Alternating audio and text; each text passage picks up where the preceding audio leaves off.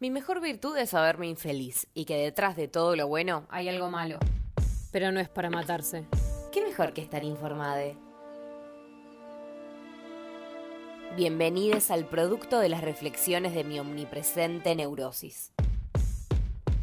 Todo es una mierda, pero por lo menos lo sé.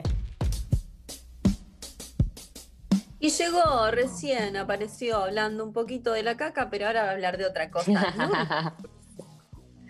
Me mató llegar hablando de la caca, lo primero que dije. Muy bueno. Em, bueno, eh, hoy traje un, tema, un tema que lo empecé a leer de una forma, eh, porque una amiga me pasó un artículo sobre Mileva Marik, que es la primera esposa de Albert Einstein, que contaba un poco sobre su historia y me di cuenta de, la importancia que es el registro, de la importancia que tiene el archivo físico, en este caso la importancia que tienen las cartas en la historia y cómo a medida que pasa el tiempo todo lo que es escrito, todo lo que es papel y pluma y guardarlo en una cajita y verlo muchos años después está desapareciendo. Porque nada, qué sé yo, hablamos por chat, hablamos por WhatsApp, nos mandamos mails, ya no nos mandamos cartas. Eh, y muchas de las reflexiones que tenemos las anotamos en el celu. Yo igual en particular soy bastante de escribir en papel, de hecho tipo mis apuntes para hoy les voy a mostrar a las chicas de caravana que están todos hechos en papel, un poco de ASMR de papel, muy bien. Eh, con eso, yo soy de la, vieja camada del papel. Es que no me puedo concentrar a veces si escribo en la compu, es como que me resulta mucho más pasativo a la mente eh, escribirlo en papel. Bueno, vamos a contar entonces la historia de eh, Mileva Marik y Albert Einstein. Albert Einstein es, bueno, uno de los físicos más famosos del siglo XX, totalmente eh, como glorificado en la cultura popular. No sé si necesariamente glorificado, pero es muy famoso, digo, es un, buen disfraz de Halloween en ese sentido, como muy presente en la cultura popular, trascendió completamente el ámbito de, lo académico. Em, Mileva, su primera esposa, no. Eh, y entonces vamos a hablar un poquito de esta pareja. Ella nació, es una matemática que nació en Serbia en 1875, familia adinerada, socialmente respetada. Una cuestión muy especial sobre ella es que ella fue a la secundaria en el último año que se permitió en Serbia que las mujeres la realizaran y de hecho su padre pidió un permiso al Ministerio de Educación para que ella pudiera acceder a una cátedra sobre física que solamente podían ir varones. Bueno, una, mujer muy brillante, muy organizada, muy metódica, también muy interesada en la música, en las artes. Em, su familia se mudó a Viena y ahí es donde conoce a Albert Einstein en el Instituto Politécnico de Zurich, donde los dos eh, ingresan en el año 1896 con otras tres personas eh, para continuar sus estudios superiores, digamos. Y lo que se cuenta es que se volvieron muy inseparables durante desde que se conocieron, como que se complementaban energéticamente, porque Albert Einstein, que era cuatro años más chico que ella, como bueno, era muy inteligente, también muy interesado en las artes, pero era un tarambana, muy desorganizado, como muy volado, y ella como que lo complementaba en el sentido de que, de que eso, tenían energías que se complementaban y además intereses y capacidades muy buenas en las mismas cosas, que era básicamente em, las ciencias exactas.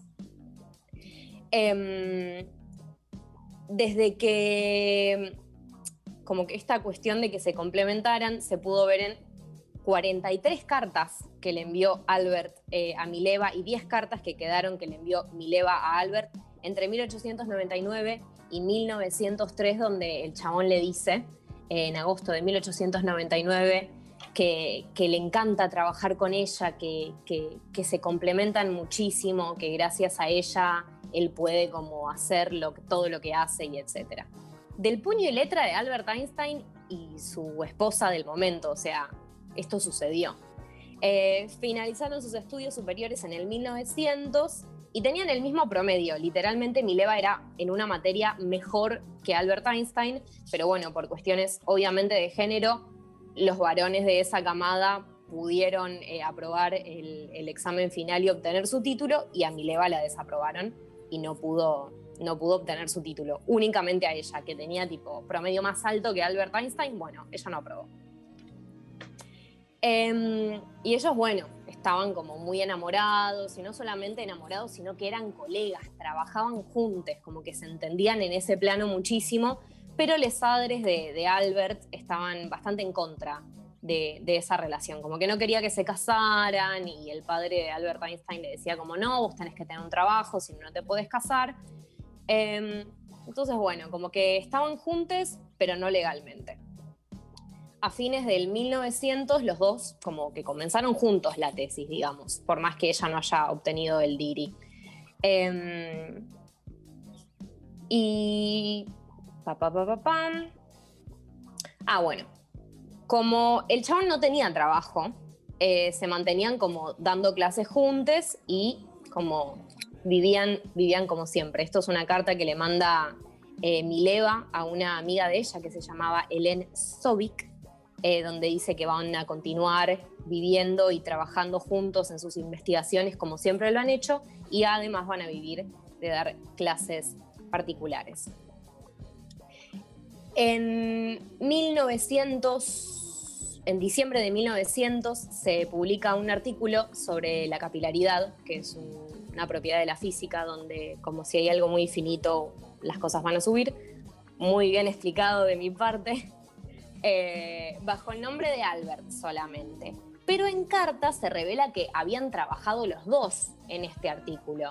Eh, cartas del tipo, tenemos que continuar con nuestra investigación, pero ya enviamos el paper y esperemos que le, den, le presten atención. Todo hablando en una segunda, en una segunda persona.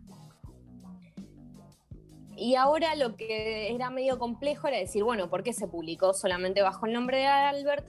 Esto era porque, bueno, por un lado, em, una, historiadora que hizo la biografía de Mileva señala que ella sí se quería casar con el chabón, pero el chabón estaba muy en contra de casarse por esta cuestión de, como medio de, la hombría, de no tener trabajo, de no tener la capacidad de mantenerla, como medio de esa situación. Entonces, como que fuera un empujón eh, para el nombre de, Albert Einstein y que a través de eso pudiera conseguir un trabajo y finalmente se casaran. Esto es lo que dice esta historiadora que hizo la biografía. Y por otro lado, por una cuestión de que eh, le restaba peso a la investigación el nombre de una mujer, que figurara el nombre de una mujer. Eh, y si figuraba el nombre solamente de un varón, la iban a mirar con otros ojos. Em, hay una carta de, mil, de marzo, del 27 de marzo de 1901, de Albert Amileva, en donde el chabón habla literalmente sobre cómo trabajaron juntos para eh, la teoría de la relatividad, que es la famosísima E igual a m por c al cuadrado. Nada, súper, súper presente en la cultura popular, no con el nombre de Mileva, solamente con el nombre de Albert. En 1902, ella da luz a una hija, esto eh, afuera del matrimonio, por lo tanto, ella le, dice a Albert, tipo, bueno, che, casémonos. Bueno, esto no sucede, finalmente no se sabe qué pasa con la hija, se sabe que la tuvieron, pero no se sabe, tipo, no hay, no hay certificado de nacimiento, no hay certificado de muerte, se supone que em, la habrán dado en adopción. Durante su embarazo, o sea, antes de parir, Mileva trata de nuevo de ver si ella podía eh, como bueno, una segunda oportunidad para terminar sus estudios, nuevamente la desaprueban. Bueno, pasan los años, finalmente Albert consigue un trabajo y en 1903 se casan. Y en 1904, ahora sí, nace como, bueno, su, su primogénito, que es Hans Albert. Al año siguiente es el año de oro de Albert Einstein porque publica cinco artículos, entre los cuales estaba el de el efecto, el efecto, el efecto fotoelectrónico, que esta es la investigación que lo lleva a él en 1921 a ganar el premio Nobel. Y además publica también la teoría de la relatividad, entre otros, como un año muy bueno para Albert Einstein. Em, esto en una entrevista años después, el chabón dice que para el momento que lo publicó, él había estado trabajando por 5 y 7 años en cada una de las cosas. Em, ¿Cuál es el tema? todo esto fue publicado obviamente bajo el nombre de Albert, pero en, como en, escritos de la familia o en testimonios de la familia y en varias cartas, se nota, se, está muy claramente escrito que el trabajo lo habían hecho juntos.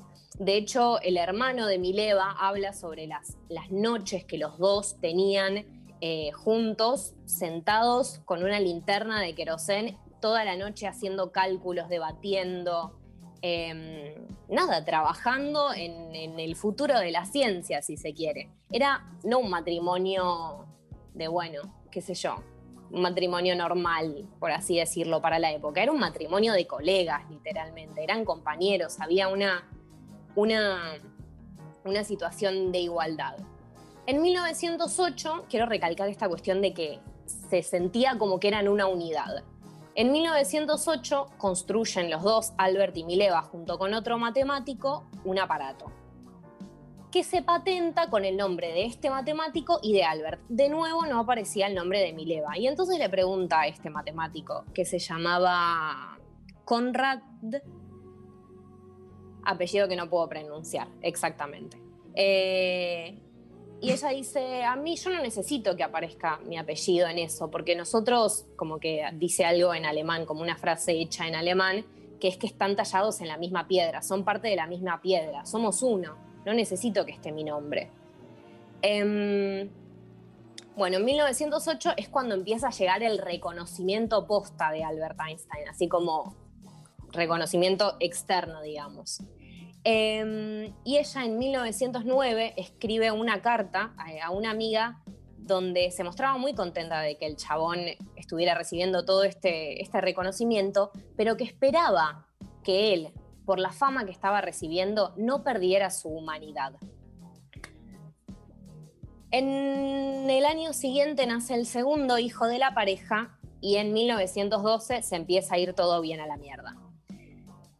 Porque Albert empieza a cagar a Mileva con su prima, la prima de Albert, no la prima de Mileva. ¡Uf! Tremendo. Em, plot twist. Esto, sí, recontra plot twist. Em, tremendo, ¿no? Posta que tremendo. Además, incesto, como que. Bueno, esto, esto se sabe porque también se escribieron secretamente por, durante dos años y, la prima de Albert guardó 21 cartas de él que están como en un archivo de Albert Einstein, como son parte del patrimonio de la figura. Bueno, finalmente en 1914 Mileva se muda sola con los dos pibes a Zurich, el chabón se queda en Berlín porque estaba como ahí con, su prima, digamos, eh, y en 1912 ella acepta el divorcio, pero ella tiene una condición, y es que si él ganaba el Nobel, la plata la iba a recibir ella. Obviamente porque habían trabajado juntos. Su nombre no figuraba, pero las investigaciones las habían hecho juntos. Em, bueno, finalmente esto sucede, en 1921 gana el premio Nobel, le da la plata y con esta plata em, ella compra dos edificios y con el alquiler, digamos, de esas propiedades se mantiene. El tema es que empieza a tener muchos, em, muchos malestares económicos, más que nada cuando el segundo hijo eh, empieza a tener esquizofrenia. Y los tratamientos médicos para eso eran realmente muy, muy caros. Lo que termina pasando es que ella pierde estas propiedades porque nada, se, se, gastan completamente en los tratamientos del segundo hijo. Así que ella termina sobreviviendo, eh, dando clases y eh, con el dinero que Albert enviaba irregularmente. O sea, no pagaba la cuota alimentaria. Em, bueno, en 1925, el chabón, el 24 de octubre de 1925, para ser más precisos, el chabón le manda una carta que es absolutamente desagradable. Lo que pasa es que Albert en su testamento escribe que la plata del premio Nobel iba a ser eh, herencia de sus hijos y ella le dice, como diciendo, no te la gastes la guita o no te la tendrías que haber gastado. Y ella dice, no, la plata es, mía, porque yo trabajé en eso y además la plata la usó para mantener a sus hijos y para mantenerse a ella misma, como una cosa Em, absolutamente desagradable y ella le dice como, o sea, si no me dejas usar la plata, digo, voy a revelar que yo contribuí a, a, los trabajos, básicamente, que te dieron fama, fortuna y te hicieron trascender. Bueno, todavía no lo sabía que iba a trascender tanto, pero trascendió. Y el chabón le pone, va a ser medio torpe porque es una traducción del inglés lo que voy a decir. Me hiciste reír cuando empezaste a amenazarme con lo que decís. ¿Alguna vez consideraste tan solo por un segundo que nadie te prestaría atención a lo que decís? Si el, porque si el hombre del, del, que hablas no hubiera hecho nada importante, vos no, no serías nada. Cuando alguien es completamente insignificante, no hay nada que esa persona pueda hacer excepto ser modesta y quedarse en silencio. Eso es lo que te recomiendo que hagas. El nivel Tremendo. de Un, empleada. un forro, Einstein. Un forro el chabón. Es realmente un forro. Se nos cae un ídolo, Nur. Olvídate. Yo ahora no, no, no. Me da mucha bronca porque Albert Einstein es una persona que trascendió realmente eso, muy presente en la cultura popular, mucha fama por los avances en, materia científica que hizo, y el trabajo no lo hizo solo, no fue él, hay una persona que fue totalmente invisibilizada de la situación y además completamente maltratada.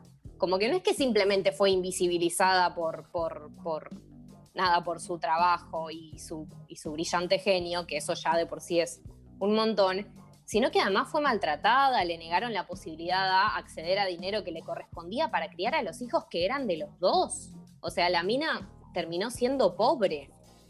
Eh, sí, igual no es solamente invisibilizada. Yo creo que, o sea, más allá de, de, que las investigaciones entre los dos, en todo ese tipo de investigaciones uno se apropia de la idea de los otros, eso, se apropió de las ideas de ella. No es solamente que no la ponen, sino eh, eso, como